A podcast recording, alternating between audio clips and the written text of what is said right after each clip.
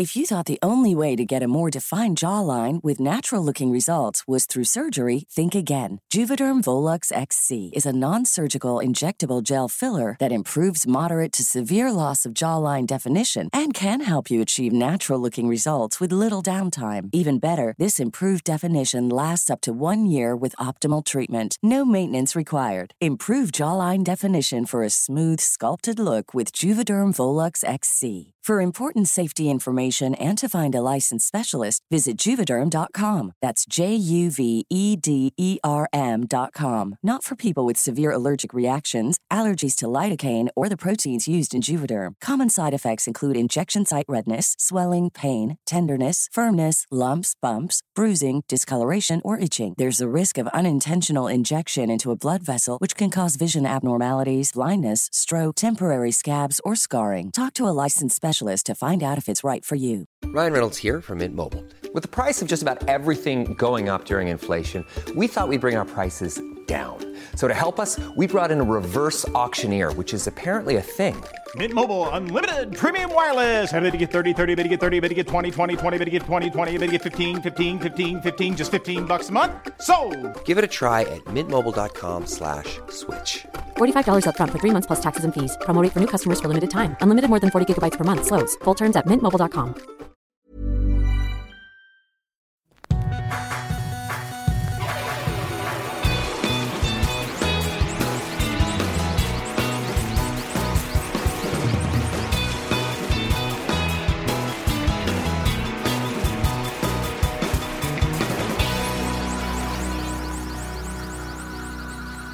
Bienvenidos a Dos Nombres Comunes, episodio 95.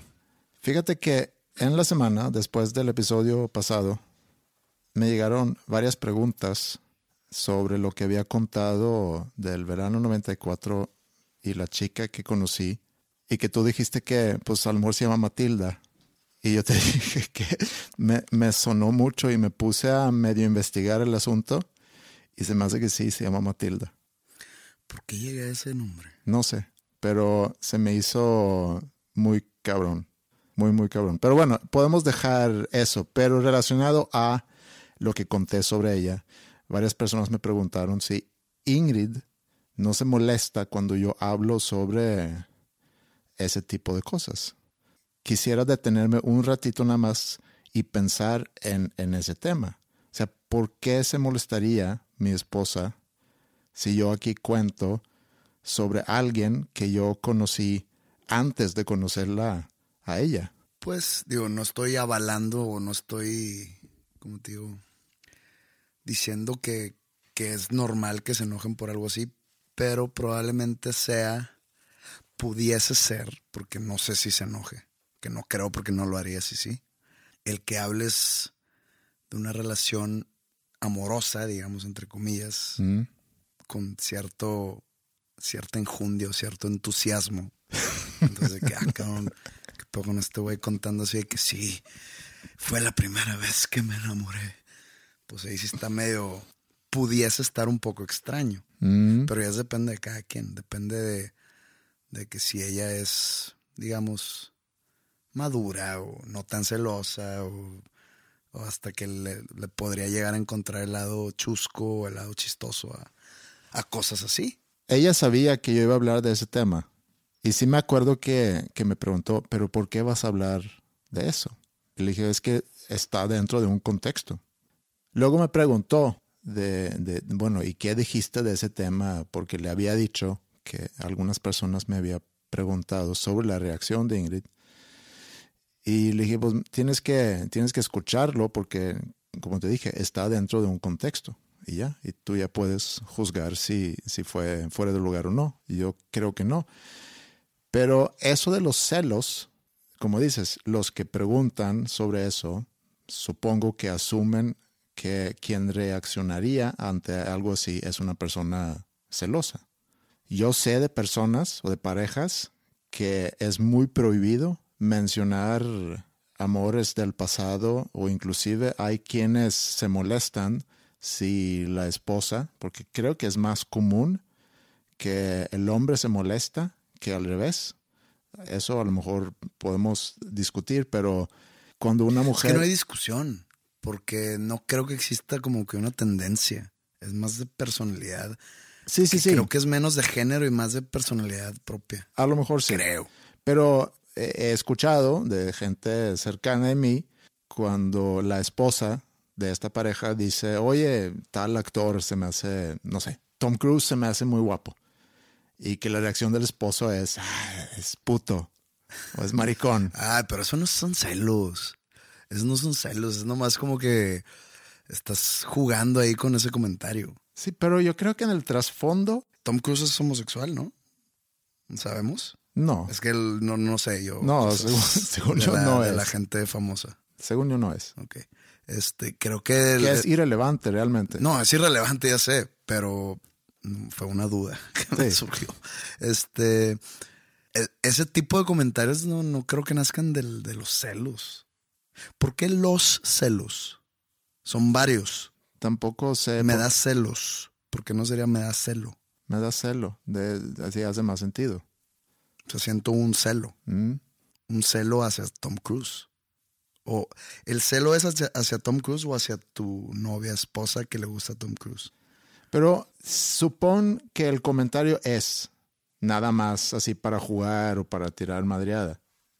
No dudo que haya quienes realmente sienten de que cómo es que tú dices abiertamente que alguien más es muy guapo. Al tú tener pareja, no es como que automáticamente la humanidad entera se te va a hacer fea. ¿No? O sea, tú escoges estar con alguien sin coerción alguna. ¿Sin qué? Coerción, o sea, que no lo haces a la fuerza. Ajá. O sea, voluntariamente, Sí. o que nadie te forzó a hacerlo. Sí. Voluntariamente tú decides compartir tu vida con alguien que, digamos, te atrae físicamente, Mm. tienes confianza, se llevan bien, etcétera, etcétera. Pero eso no quiere decir que inmediatamente, no sé, Penélope Cruz se te va a hacer fea. Obviamente tampoco es de que cada vez que ves a Penélope Cruz dices, oye, qué guapa está Penélope Cruz, ¿no? O sea, si estás en una plática y se está hablando de actrices guapas y a ti se te hace guapa Penélope Cruz, probablemente puedes decir, pues a mí se me hace guapa Penélope Cruz y no tiene por qué enojarse tu pareja. Estoy totalmente de Porque acuerdo. no es como que, ah, sí, deja buscar a Penélope Cruz para ver si le robo un besito. Pues no. Sí, y a eso, a, a eso voy. A mí se me hace mu- muy absurdo cuando alguien muestra celos hacia una persona pública, una persona famosa. O sea, si Ingrid dice que, no sé, Tom Cruise a lo mejor no, pero, por ejemplo, Ryan Gosling. Está muy guapo Ryan Gosling. Y sería muy absurdo de mi parte molestarme con ese comentario, porque es muy poco probable que Ingrid se vaya a topar con Ryan Gosling. Además, O sea, eso es lo que te da tranquilidad.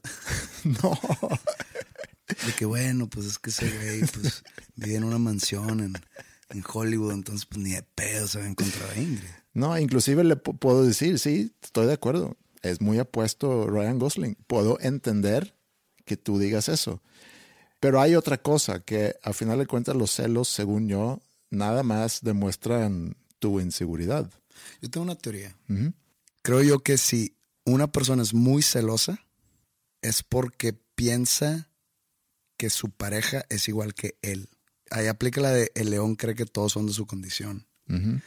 La persona celosa es porque hace las cosas que no quisiera que le hagan a él.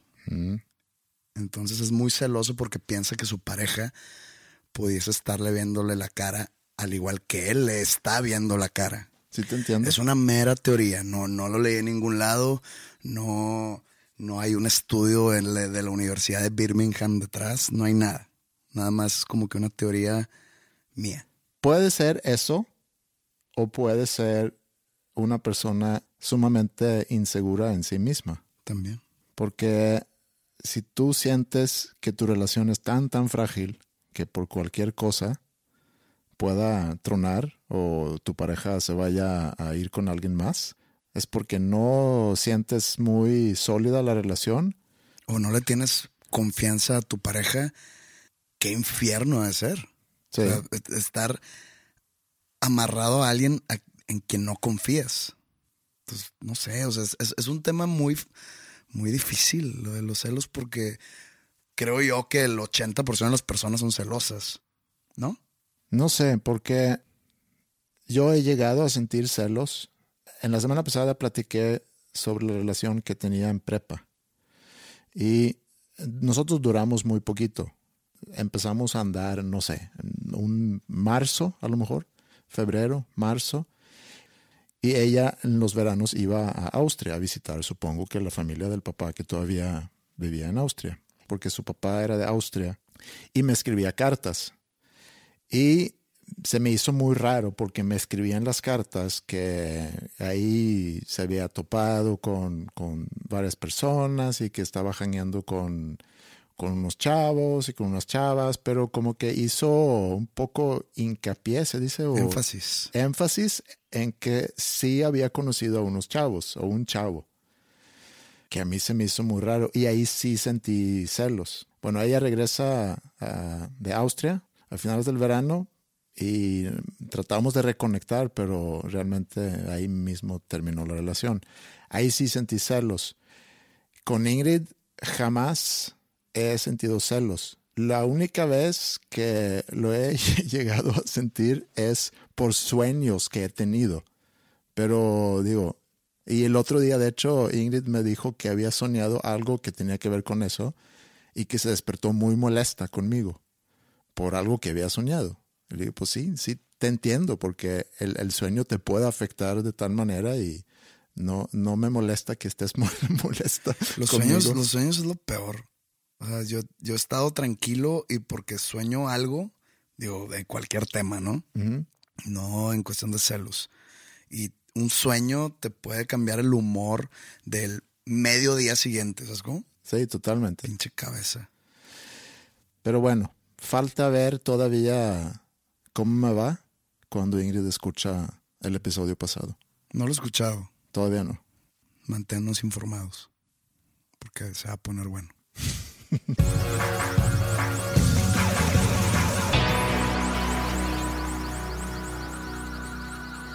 Quiero tocar un tema que a lo mejor vamos una semana tarde con este tema, porque se trata de Avicii, que se murió el 20 de abril. Tienes que explicarnos quién es Avicii. O sea, sí sé quién es, pero probablemente haya gente que no lo ubique. Sí. Digo, yo lo ubiqué el día que se murió. ¿verdad? Yo sí sabía de él, pero y había escuchado su música, pero realmente no mencioné o no mencionamos en la semana pasada porque pues, realmente no estaba tan al, al tanto de su, de su música, etcétera. Pero vi un documental eh, en la semana pasada que se llama True Stories. Creo que salió el año pasado o a principios de este año vi ese documental y sí se me hizo muy, muy interesante y, es algo que quisiera comentar contigo. Y no porque haya muerto, sino porque se me hizo muy interesante y me dio mucha tristeza también ver cómo él sufría ante, o en su profesión. Es uno de los artistas más escuchados en el mundo. Digo, no sé si Spotify o en todas las plataformas, pero es de los 30 artistas más escuchados en, en, todo el mundo. Que ya estás volteando tus párpados otra vez. Tú ignórame, ignórame. Tú sigue con la historia de Avicii. Pero digo, él es contemporáneo y creo que gran parte de su público es un público que consume mucho la música a través de plataformas, entonces a lo mejor una cosa tiene que ver con la otra, pero era muy buen compositor, componía mucha música y es realmente lo que a él le gustaba. Trabajaba en conjunto con, con diferentes artistas, sé que hacía remixes para diferentes artistas grandes y pues tuvo muchos hits. Aparte de eso, aparte de grabar su música, pues hacía sus giras de, de DJ. Y ahí es donde no entiendo todavía muy bien qué es lo que hace un DJ si está mezclando en vivo o si le pica play o hay alguien que... Hay un gran debate detrás de eso. ¿eh? Alguien que se dedica a eso, a lo mejor nos puede iluminar mandando un mail a podcast.com. O sea, te estás diciendo de cuenta que si nos escucha Tiesto. Uh. -huh. Sí, si nos escuchas Tiesto, por favor, mándanos un mail. Y explícate. Explícate, sí. ¿Le pones play? ¿O realmente estás re- creando con tus manos en ese instante música para que la gente baile? Sí. De los DJs famosos hoy en día, digo, Avicii era uno de ellos, Tiesto es otro, David Guetta, um, quiero pensar, es otro. Yo supongo que muchos también son productores y, y, digo, componen su música, hacen música. Yo conté aquí en algún episodio, el pasado, sobre Swedish House Mafia y, y sobre un güey que yo daba clases de guitarra cuando era chico él no era parte de Swedish House Mafia, pero compuso una canción que luego se hizo muy, muy, muy famosa. ¿Cuál era? eh, Don't You Worry Child. No puede ser. Pero, ¿Te cae regalías de ese pedo? imagínate. No estaríamos aquí, ¿verdad? No estaríamos aquí. No, estaríamos haciendo otra Digo, cosa. no estaríamos como que si a mí también me cayera por ser tu amigo. Sí. Entonces, a- Avicii dedicaba mucho tiempo a estar componiendo, a estar trabajando en estudio, y eso era lo que, lo que realmente le gustaba. Pero presentarse en vivo le daba mucha ansiedad. Y a mí me llamó mucho la atención cómo alguien que aparentemente escoge ser músico, se escoge dedicarse a eso, le puede dar tanta ansiedad presentarse en vivo. Y otra dimensión a eso es que no tiene que cantar. O sea, puedo entender que le das stage fright a alguien que tiene que estar ejecutando, y ahí otra vez mi duda sobre qué tanto ejecuta un DJ en vivo. Digo, yo me he subido a escenario a, tocar no solamente en, en, en la presentación tuya en, en México, sino, digo, he tocado en diferentes bandas y sí me identifico con el, el, el nervio que puedes tener antes de subirte. Avicii tenía mucha ansiedad y llega a cancelar toda su, su gira, o más bien llega a tomar la decisión que ya no voy a presentarme más en vivo.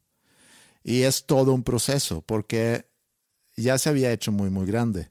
Ya había toda una maquinaria alrededor de él, un negocio, yo creo, muy, muy grande, mucho dinero. Él viajaba con varios amigos, porque decían en, en el documental que cuando él estaba empezando y le empezó a ir bien, ellos eran muy fans de, de la serie Entourage. ¿Tú viste Entourage? Mm, En su momento vi unos capítulos, Sí. pero no. Digo, a mí me gustó mucho esa serie, se me hizo muy, muy buena. ¿Ya pero- no existe? No, no. Y luego hicieron una película. Si no han visto Entourage, es sobre un chavo Es actor. que es actor y que se hace pues una estrella de, de cine en Hollywood y va a Hollywood con un grupo de amigos y es su entourage. Donde él vaya van los amigos y viven juntos y se trata de eso. Ellos, los amigos de Avicii, decían, oye, si te haces famoso, si te haces grande, a huevo que nosotros vamos a estar eh, viajando contigo, etcétera. Entonces termina viajando con un grupo de amigos que yo supongo le asignan tareas o jale a que están trabajando en su equipo de alguna manera. Tiene además un manager que es muy ambicioso y que lo está empujando, empujando y que logra grandes cosas para él en cuanto a negocio. Pero bueno, llega a tomar esa decisión que ya no voy a, a presentarme más en vivo.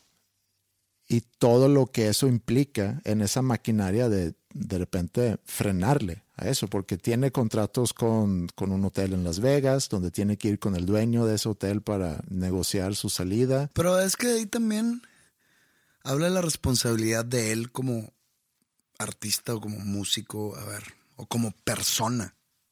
Tú tienes un contrato vigente, ya sea con un hotel o con algunas presentaciones, sabe dónde. Si tú tomas una decisión de ya no presentarte en vivo, no tienes la responsabilidad de acabar lo que ya tienes pactado y decir, a partir de el verano, ya no me voy a presentar en vivo, pero para el verano ya cumpliste todo lo pendiente. Mm. ¿No crees que eso es lo responsable? Sí, y eso hacía también, en parte, según entendí yo al ver el documental, canceló algunas cosas y sí cumplía con, con, ciertos compromisos. O sea, no fue un cold turkey de ya no voy a presentarme más y desde esa fecha ya no se presentó, sino sí hizo varias fechas. Jalaba mucho, o sea, tureaba mucho. En, en ocho años hizo 800 13 se me hace, presentaciones en vivo. Básicamente son dos shows por semana durante ocho años. Que a lo mejor dos shows por semana no suena tanto, pero si es constante durante ocho años y tomando en cuenta que no es como que está en un mismo país tocando, sino un día a lo mejor está en Argentina y luego viaja a Dubai y luego hace tres shows en Las Vegas y luego va a Alemania. Entonces, constantemente estás viajando y presentándote en vivo. Y agrégale a eso que él tenía problemas de salud. Tenía muchos problemas con el estómago. Creo que se le tronó el apéndice en algún momento. Tenía inflamado el páncreas. O sea, esa factura de estar girando tanto le salió muy cara. Y además le causaba un chorro de ansiedad. Total, semana pasada yo me topo en Twitter la noticia. Sí. Y pues había escuchado yo el nombre Avicii, obviamente no vivo en un pozo, no vivo en, debajo de una cueva ni nada así. Debajo de una cueva. Debajo en una cueva. ¿Nunca has sido debajo de una cueva? Debajo de una piedra, se dice, Está ¿no? más chido la cueva por debajo. Ok. Obviamente había escuchado el nombre, pero pues es que en, en el mundo del DJ tú me puedes decir 17 nombres que probablemente no haya escuchado. Ya me pones la canción y me dices, esa es de DJ Calzón. Ah, órale, chingón. Ya la había escuchado. Sí. Tim Berling se llama. ¿Qué? Tim Berling se llamaba, más bien. Ah, ah, Avicii. Avicii, sí. Total, ya leo el artículo.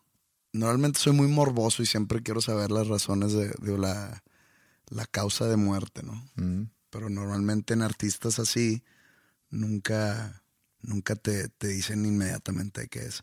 De hecho, hablando de encontrar una, una cuenta de Twitter que no está chistosa, es- es- está, muy, está muy oscuro. La, la cuenta se llama Chabelo vivió más que. Entonces de cuenta que se muere un famoso, ponen la foto del famoso que acaba de fallecer y la foto de Chabelo al lado. Entonces ponen de que no sé. La, hace unos días falleció el que ¿Habrá quien no sabe quién es Chabelo? no creo. Se murió hace un par de días eh, un señor que, que fundó el Burning Man, el festival Ajá, Burning sí. Man. Entonces ponen al señor y ponen, Chabelo eh, vivió más que, no sé, John Mm, Johnson. mm. Me da risa que cada vez que muere alguien, ponen la foto de Chabelo al lado de, ese, de, ese, de esa celebridad muerta. Es lo único que ponen en esa cuenta. Da risa, no sé. Está muy, está muy oscuro Sí. el asunto.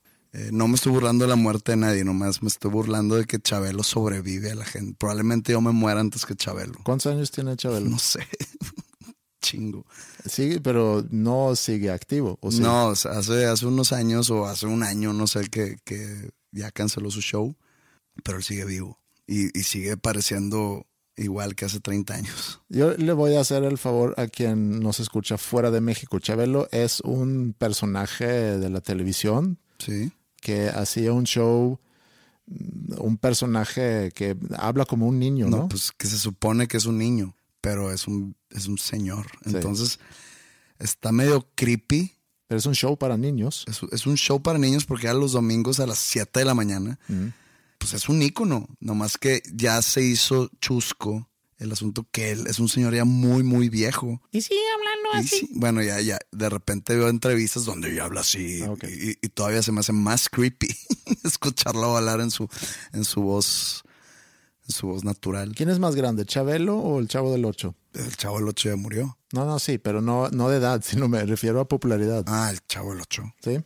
por 50 veces. Bueno, regresando a Avicii, pues me metí a ver qué, qué- quién era, qué hacía. Porque pues, por, por el puro nombre, nomás el nombre se me hacía conocido, pero no lo, no, no, no, no lo conectaba con ninguna canción. Entonces ya vi que era la de Wake Me Up. Y esa canción, pues todo el mundo la ha escuchado, creo yo. Y toda esa música sale del house music, porque lo menciona en el documental, de que él empezó a escuchar house music, etc. Y me acordé cuando nosotros fuimos a Portugal, eso era en el 88, yo tenía 15 años, de hecho cumplí 15 años estando ahí en Portugal. Íbamos a celebrar mi abuela paterna, que iba a cumplir 70 a lo mejor. Mis abuelos paternos vivían medio año en, en Portugal. Dime una cosa, ¿Mm? tú tienes tu abuela, o bueno, tenías tu abuelo paterno y tu abuelo materno. Entonces nada más tienes dos, o el materno o el paterno. Sí. Pero en bisabuelos está más cabrón, porque hay dos paternos y dos maternos. Mm, Entonces tienes que decirme a mi bisabuelo paterno uno sí. o mi bisabuelo paterno dos. Creo que. Pero ¿cuál es el uno y cuál es el dos? Sí, creo que no es tanto problema eso porque hay muy pocos que a lo mejor tienen todavía sus bisabuelos en vida. ¿Tú conociste algún bisabuelo o bisabuela tuya? Sí, pero estaba muy chiquito. Yo también. Mi bisabuela se murió en el 79, se me hace. Yo tenía seis años. Pero bueno, yo estaba en Portugal celebrando el cumpleaños de mi abuela paterna. Toda la familia de, de mi papá, los primos. Y me acuerdo que en el hotel nos topamos con unas chicas de Inglaterra. Y como que estábamos platicando ahí con ¿Se ellas. van a emputar contigo ¿En mi casa? con esa historia? Eh, no. No sé, o sea, todo pinta que me vas a contar tu primera relación sexual o algo así. No, no sucedió ahí. Estuvimos platicando con ellas y de repente decían, You like house music? Eh, Perdón. You like house music? Mm, ¿Qué? House music. House music. Y entre, entre mis primos y yo estábamos como que discutiendo de que qué puede ser eso que puede ser house music. Pues así, de buenas a primeras yo me podría imaginar de que un Beethoven, ¿no? De que for Elise. Eso. Como una casa, no sé. Sí, así. nosotros llegamos a la conclusión que debe ser música regional. Entonces, a lo mejor es música regional de Inglaterra. Y luego ya me di cuenta que, que más bien era música electrónica. Que en ese entonces ya se estaba haciendo muy, muy grande en, en Inglaterra. Todavía no había llegado a, a Suecia. De hecho, dicen que en 88-89 es el segundo verano de amor haciéndose referencia al primer verano de amor que era en, ¿qué? 68. 69. 68, 69 en San Francisco. Y era porque el house music o el acid house, que tampoco conozco mucho de ese género, pero se estaba haciendo muy grande. Eso era un paréntesis nada más. Avicii empezó a es- escuchar house music y luego ya se convirtió en, en quien se convirtió. Estaba joven, ¿no? Sí, tenía 28 años. Y creo que fue suicidio, porque su familia salió con un comunicado como que medio dando a entender que él mismo había terminado con su vida. Ya había dejado a presentarse en vivo, entonces eh, a lo mejor no se recuperó bien. No sé, al ver el documental, al enterarse de su vida, de, darse cuenta de su inestabilidad mental y tratando de entender qué es lo que hace que una persona puede sentirse así, te das cuenta de lo difícil que es entender cómo funciona la cabeza de otra persona. Porque lo ves muy contento trabajando en el estudio, creando música y aparentemente contento presentándose en vivo, pero el, el antes de subirse al escenario y ver su cara de angustia y me dio mucha, no sé cuál es la palabra, Lástima. lástima o ternura de ver Ternura. a alguien tan, tan agobiado o angustiado ante algo que para mucha gente es un sueño. Es que detrás de ese, esa culminación del sueño, digamos, que es estar en un escenario frente a miles de personas, detrás de hay una cantidad de trabajo y de, lo voy a decir, de sufrir, de dolor, de sacrificio, que eso puede ser muy agobiante. Entonces, mucha gente dice, ¿por qué te quejas de tu trabajo? O sea, y, y yo cuando me he quejado no me quejo del trabajo en sí, me quejo del proceso o del... Así como algún tipo de, no sé, godines, que se puede quejar del proceso de, de entregar un reporte o yo me quejo también del proceso de ir a tocar a, no sé, a Bolivia. Y perdona a la gente boliviana que me está escuchando, pero el tocar en su país, el llegar a y salir de su país es muy cansado porque no no, no hay, no hay rutas de aviación amigables. Entonces todas las salidas y todas las llegadas a Bolivia son, eh, son muy largas, o sea, duran más de 24 horas. Entonces es muy pesado. Pero pues llegas al escenario y la, la gente no se da cuenta. O sea, no sabe que traigo no sé cuántos días sin dormir. No saben que probablemente esté hecho pedazos. No saben que estoy triste. No saben que estoy enojado. ¿Por qué? Porque yo no puedo salir al escenario y dar un concierto y que se me note mi tristeza o mi agobio o mi enojo. Mm. O sea, yo he, yo he subido a escenarios importantes muy triste. Y siento yo que no se me nota. Y es más, incluso hasta puedo llegar a bromear. Mm. Cuento una anécdota y se puede eh, convertir en algo chistoso y luego toco dos canciones y me puedo ver muy energético y muy contento en el escenario. Pero ellos no saben, la gente no sabe si, si acabó el concierto me metí un camerino y lloré o rompí una silla o me fui a dormir deprimido o me- si me fui de fiesta. Mm. Nadie sabe qué está detrás. Por eso tú dices, aparentaba este chavo eh, que se ve muy contento en el estudio, se ve muy contento en el escenario. Entonces, ¿dónde está la ansiedad? ¿Dónde está el agobio? Porque pues él sabe, siendo un profesional, que no puede subir a dar un concierto o lo que se le llame que es un DJ, y lo digo súper serio esto, no puede ser no profesional y llegar con una carota larga y que pareciera que no se lo está pasando bien. ¿Por qué? Porque la gente se va a dar cuenta y la gente no tiene la culpa.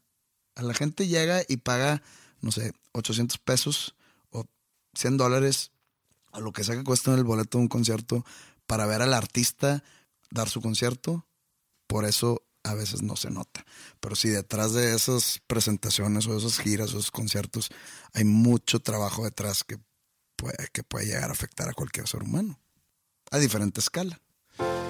Sí, es muy difícil entender lo que está atrás de todo esto, lo que pasa dentro de la cabeza de, cada persona.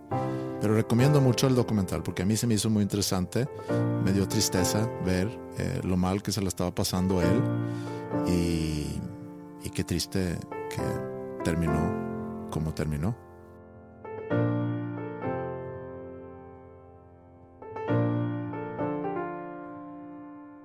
Bueno, entonces vi ese documental de Avicii y escuché una canción de él que se llama Hey Brother y pensé en un amigo mío que eh, él en algún momento en mi vida fue un hermano en armas y de hecho tú de repente me recuerdas de él.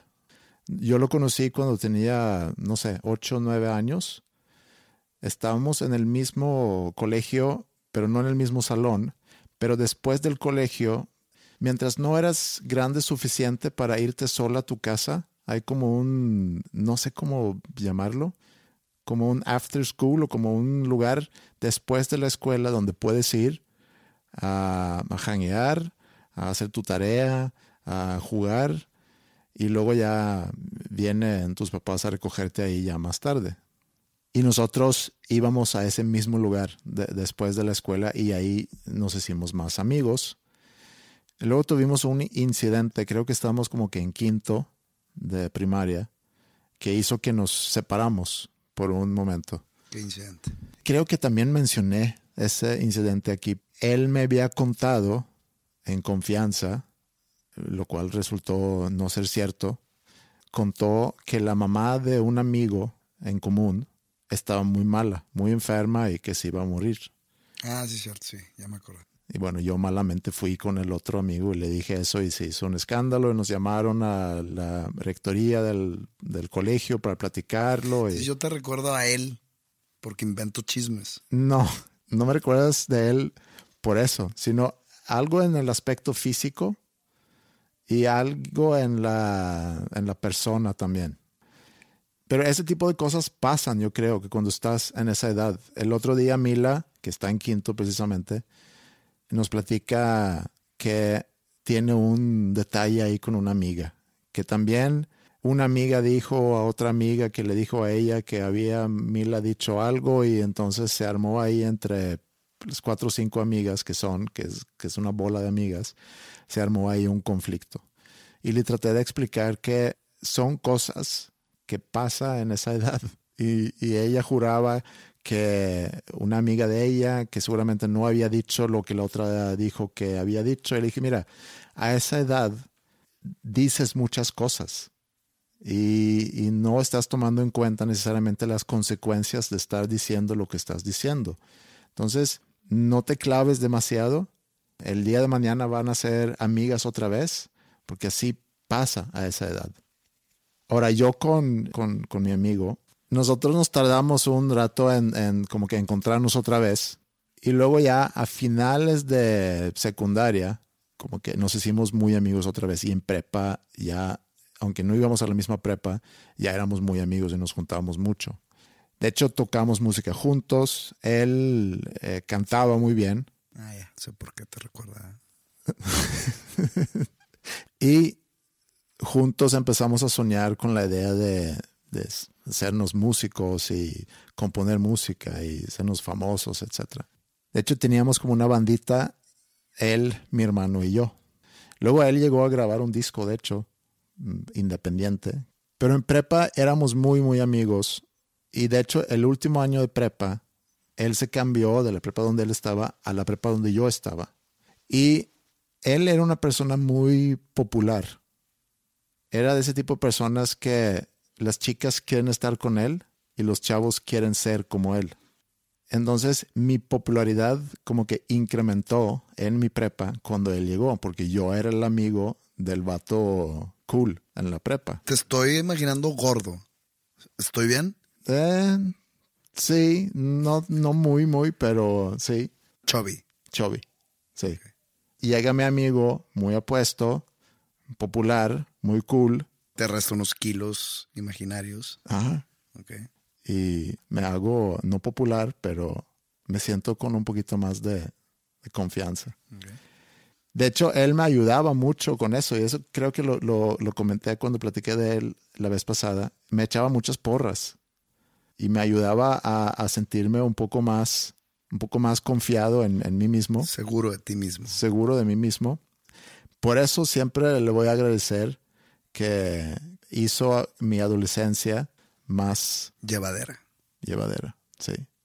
Y me acordé de él ahorita que estaba viendo el documental y escuché esa canción de Hey Brother, porque si Avicii hubiera sido de esa época y esa canción hubiera salido en aquel entonces, seguramente hubiera sido una canción que, que a nosotros nos hubiera gustado mucho. Seguramente lo hubiéramos sacado, seguramente hubiéramos tocado y cantado esa canción porque él me decía, hermano, que él empezó a usar esa expresión antes de que se hizo popular. No es algo muy sueco decir hermano a un, a un amigo. ¿Cómo se dice? Brur. Brur. Que es una expresión que yo creo que llegó a Suecia con inmigrantes, que a lo mejor en sus países usaba más esa expresión y luego ya tradujeron a, a, a eso en sueco y empezaron a llamarse entre sí hermano o brur. Él inventó brur. no. Como, chécate este pedo.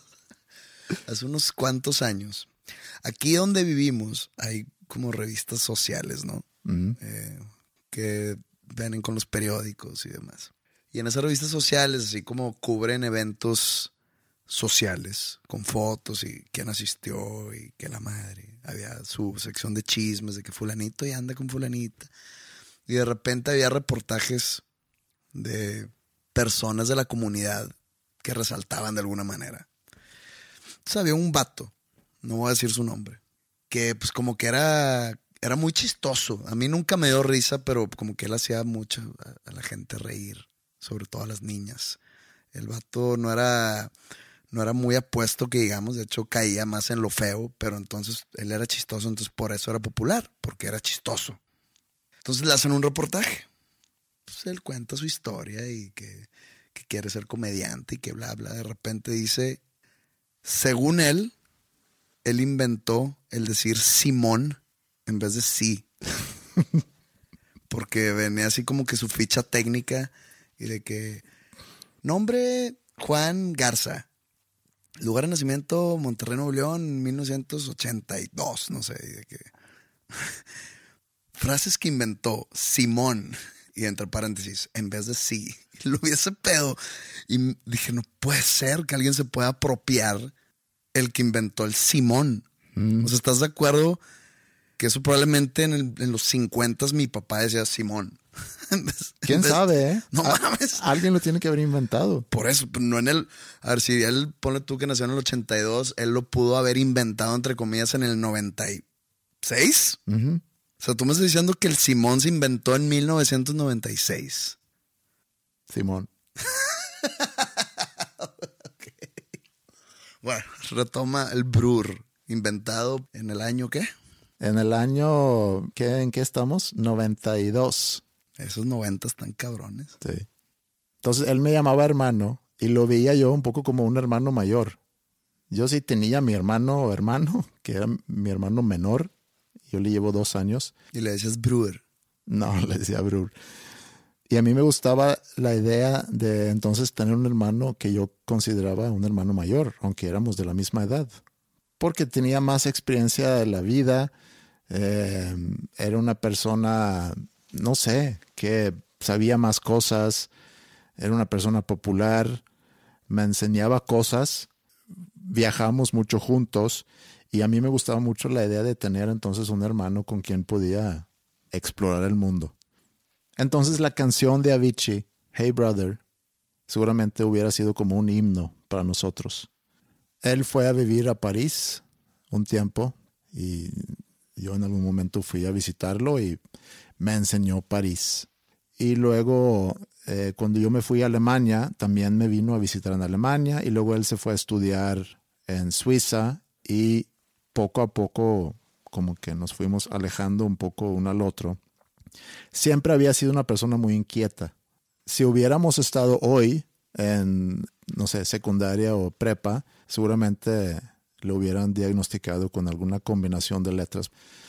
Y era de repente muy difícil de estar con él porque no podía estar sentado. Era muy difícil mantener una conversación muy larga con él porque siempre tenía otra, otra cosa que hacer o otro lugar donde él quería estar. Como que un buscador. Siempre tenía planes nuevos y hacía cosas diferentes. Se iba a algún lugar y luego de ese lugar regresaba y luego se fue a otro y como que exploraba muchas cosas diferentes. Y lo relaciono también con Avicii, no nada más por la música, sino por, por ser una persona inquieta, por ser una persona muy ambiciosa, pero a la vez con, con ansiedad. Y ahorita con más experiencia de vida y sabiendo que no todo es bonito siempre, sino que podemos caer a lugares muy oscuros, creo que es algo que él hacía desde temprana edad. Y bueno, poco a poco nos fuimos alejando y ya no teníamos tanto contacto. Y hace unos años empezamos a tener más contacto otra vez.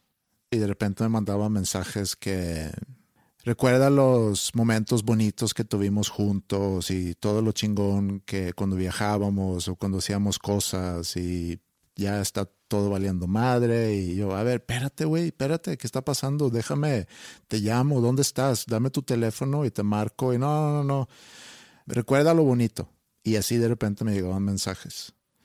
Y yo preocupado hablé con gente de su familia y, y me explicaban la situación, pero que no me preocupaba demasiado.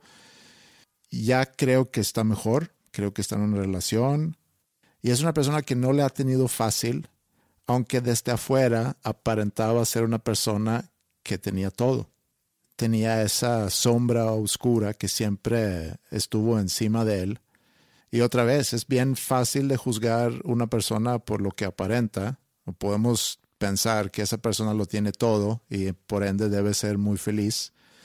Pero hay mucha gente que carga con, con un lado oscuro o, o que se siente muy abajo de una, de una nube pero puede ser muy difícil cuando ves que algo así pasa a alguien cercano de ti, porque lo que quieres es ayudar a esa A ver. persona. Tú, siendo tú, tienes amistades cercanas, pero hay amistades, amistades. Hay amistades que la llevas bien cuando es parte de un grupo, pero probablemente uno a uno nomás no. Hay amistades, digamos, utilitarias, que es tu amigo, pero porque le sacas un provecho de alguna manera, o él a ti, y cuando ese provecho termina, ya no, no tienen mucho en común. Hay amistades de, no sé, de fiesta. Hay amistades que probablemente lo puedes dejar de ver dos años y el momento que reconectas con él es como si no hayan pasado esos años. Hay amistades que se cuentan sus problemas. Si a ti como amigo llega un amigo tuyo cercano y te empieza a contar realmente cómo está, porque acuérdate del cómo estás, normalmente cuando lo tiras, normalmente la respuesta es un bien. ¿Y tú? Cuando probablemente no esté bien. Y eso lo agradeces, porque así, imagínate, ¿cómo estás? Híjole, pues es que ando batallando en mi casa, la economía no está muy bien y qué hueva, ¿no? Pero es hueva siempre. Si un amigo tuyo llega un día y dice, oye, ¿sabes qué? Voy a, voy a, hacer válida nuestra amistad y te voy a pedir apoyo. Sí. ¿Te da hueva? No. Es más, agradezco. Ok, y luego voltealo. Si tú eres el que eres esa persona en, necesidad de apoyo o de consejo de alguien más, ¿te da pena o no sé cuál sea la palabra ahí, si te da pena ir con un amigo a buscar ese apoyo? No, depende de quién, obviamente, pero sí siento que tengo con quien pudiera platicar esas cosas. ¿Y tú crees que este güey trató de buscar apoyo y nada más no pudo? ¿O nada más nadie se lo brindó?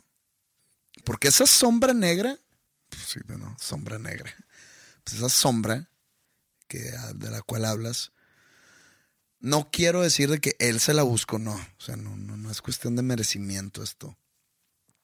Sino puede ser por algo así.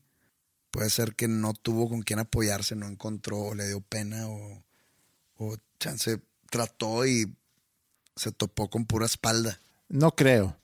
También puede ser una cosa de orgullo o el no reconocer que tienes un problema o el no reconocer. Es que no, no, no. Digo, no, no creo porque llegas a cierta edad donde ya el orgullo pasa a segundo plano. Pero, por ejemplo, sí es difícil el, sí es difícil el, buscar esa, esa, es que decir ayuda ya suena muy clínico, pero el buscar ese apoyo mm puede ser muy difícil, no por orgullo, sino porque te, te abres de más y sientes que estás enseñando de más. Tiene mucho que ver con cómo eres tú como persona. También tiene que ver con cómo fuiste, cómo creciste, cómo fuiste educado. Si en tu casa te hicieron entender que puedes hablar de cómo te sientes y puedes estar triste, o si creciste en un lugar donde siempre tienes que, mostrarte muy fuerte ante cualquier cosa, eso te forma y eso hace que como adulto puede ser eh, muy difícil que te abres. He hablado varias veces sobre mi papá. Mi papá perdió a su mamá cuando él tenía 12 años.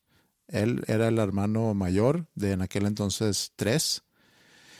Se muere su mamá y mi abuelo, siendo él una persona de su época, o sea, del principio del siglo pasado, donde a lo mejor hablar de cómo nos sentimos y hablar de las emociones seguramente no era parte de.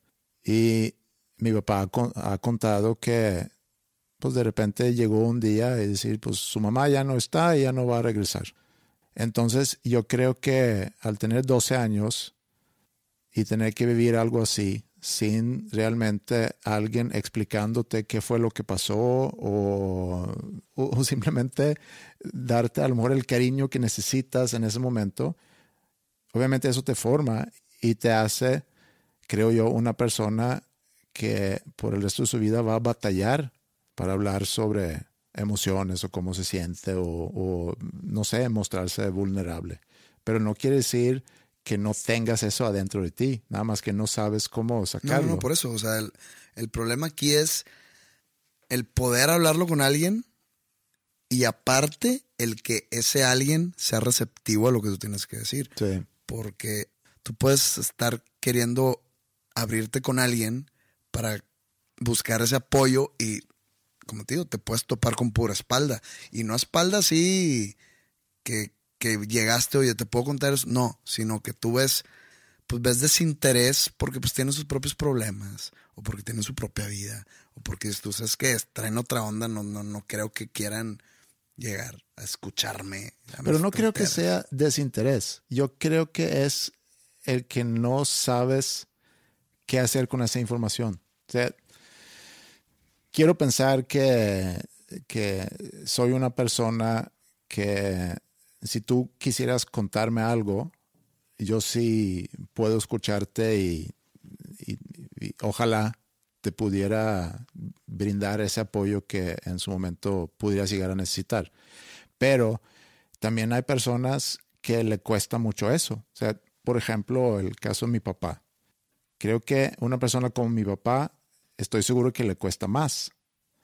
Y yo tengo amigos que creo que les cuesta más el, recibir ese tipo de información porque no sabrían exactamente qué hacer con esa información. Pero no quiere decir que no les interesa, sino que no saben cómo, cómo darte ese apoyo que a lo mejor necesitas. O a lo mejor no son buenos para escuchar. O a lo mejor les incomoda, pero no creo que sea desinterés. Eso sería muy inhumano. No, no, no, no. El desinterés que te digo radica en la cabeza de la persona en necesidad de apoyo. O sea, no que te den la espalda literalmente o que te expresen su desinterés, no, que tú pienses que no están interesados o que les da hueva o que, oye, sabes que tengo mis propios problemas, vete a otro lado con tu cagadero. A eso, a eso me refiero. Sí, te entiendo. Y, y también el yo recibir ese tipo de mensajes de él, obviamente que me recuerdo cuando éramos muy amigos pero ya tenemos muchos años de no ser muy amigos y él seguramente ha creado nuevas amistades y yo en su lista de, amigos probablemente esté en un lugar ya muy abajo. Mientras yo pienso al leer eso que pues, tengo una obligación de, de hacer algo por él. Por algo me lo está diciendo. O es para llamar la atención, o es porque busca mi ayuda, o por qué me lo está diciendo. En fin, creo que lo mejor que uno puede hacer por un amigo es precisamente eso, el estar ahí cuando más lo necesita. Porque eso para mí es realmente amistad. El salir el fin de semana, el tomar juntos, el estar de fiesta. Sí, está muy padre tener amigos así, pero aún mejor que cuando te sientes muy mal, poder llamarle a ese amigo y que ese amigo te escuche. Pues sí. La siguiente semana yo te cuento la historia de mi amigo Rodrigo, que era dueño de dos perros y que los acabó cambiando por dos hijos.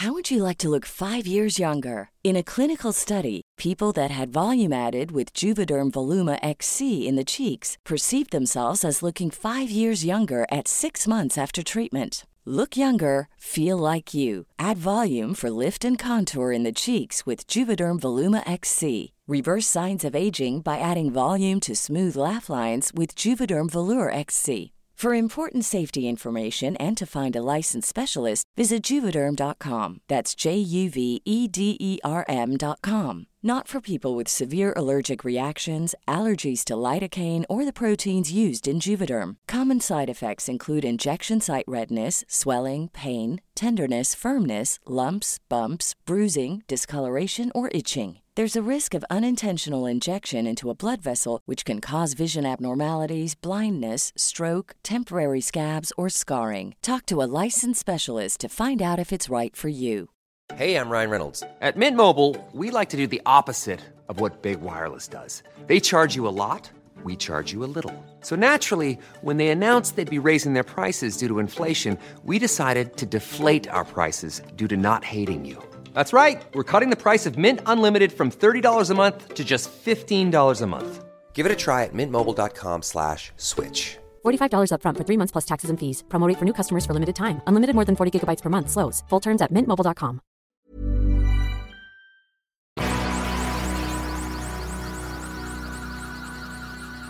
En la semana vi la reunión que se hizo entre Kim Jong-un y Moon Jae-in, se me hace que se llama. ¿La viste? O te enteraste? Me enteré, bueno, vi fotos. Vi Ah, fotos ok. Ah, yo también. y espero que ellos también puedan hacerse amigos. Y a lo mejor se pueden decir hermanos y contarse de sus problemas y, y que en conjunto exploren el mundo y que a lo mejor puedan juntarse a hacer un podcast. No sé qué tan interesante sería, pero me daría gusto por ellos. Yo me mantendría al margen. De ese podcast. Sí. Pero pudiera ser interesante que como tú y yo hablen sobre música, sobre su niñez, Que ellos hablen sobre política. su ansiedad, sus temores, sobre el rechazo del sexo opuesto. Yo no sé coreano y no pienso aprender a hablar coreano para escuchar un podcast. de Kim Jong-un y Moon Jae-in. Ok. Bueno, a nosotros nos pueden escuchar nuevamente en la próxima semana. Agradecemos mucho, como siempre, que estén con nosotros. Conéctense con nosotros a través de Facebook. Mándenos correos a podcast.com y que tengan un feliz fin de semana. Saludos. Hey, brother, there's an endless road to rediscover. Hey, sister, know thicker. Oh, if the sky comes falling down for you, there's nothing in this world I wouldn't do.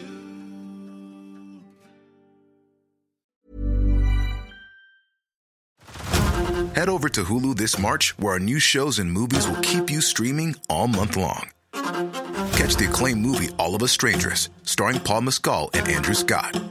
Stream the new Hulu original limited series We Were the Lucky Ones with Joey King and Logan Lerman. And don't forget about Grey's Anatomy. Every Grey's episode ever is now streaming on Hulu.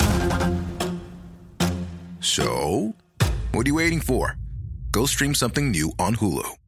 If you thought the only way to get a more defined jawline with natural looking results was through surgery, think again. Juvederm Volux XC is a non surgical injectable gel filler that improves moderate to severe loss of jawline definition and can help you achieve natural looking results with little downtime. Even better, this improved definition lasts up to one year with optimal treatment. No maintenance required. Improve jawline definition for a smooth, sculpted look with Juvederm Volux XC. For important safety information and to find a licensed specialist, visit juvederm.com. That's J U V E D E R M.com. Not for people with severe allergic reactions, allergies to lidocaine, or the proteins used in Juvederm. Common side effects include injection site redness, swelling, pain, tenderness, firmness, lumps, bumps, bruising, discoloration, or itching. There's a risk of unintentional injection into a blood vessel, which can cause vision abnormalities, blindness, stroke, temporary scabs, or scarring. Talk to a licensed specialist to find out if it's right for you.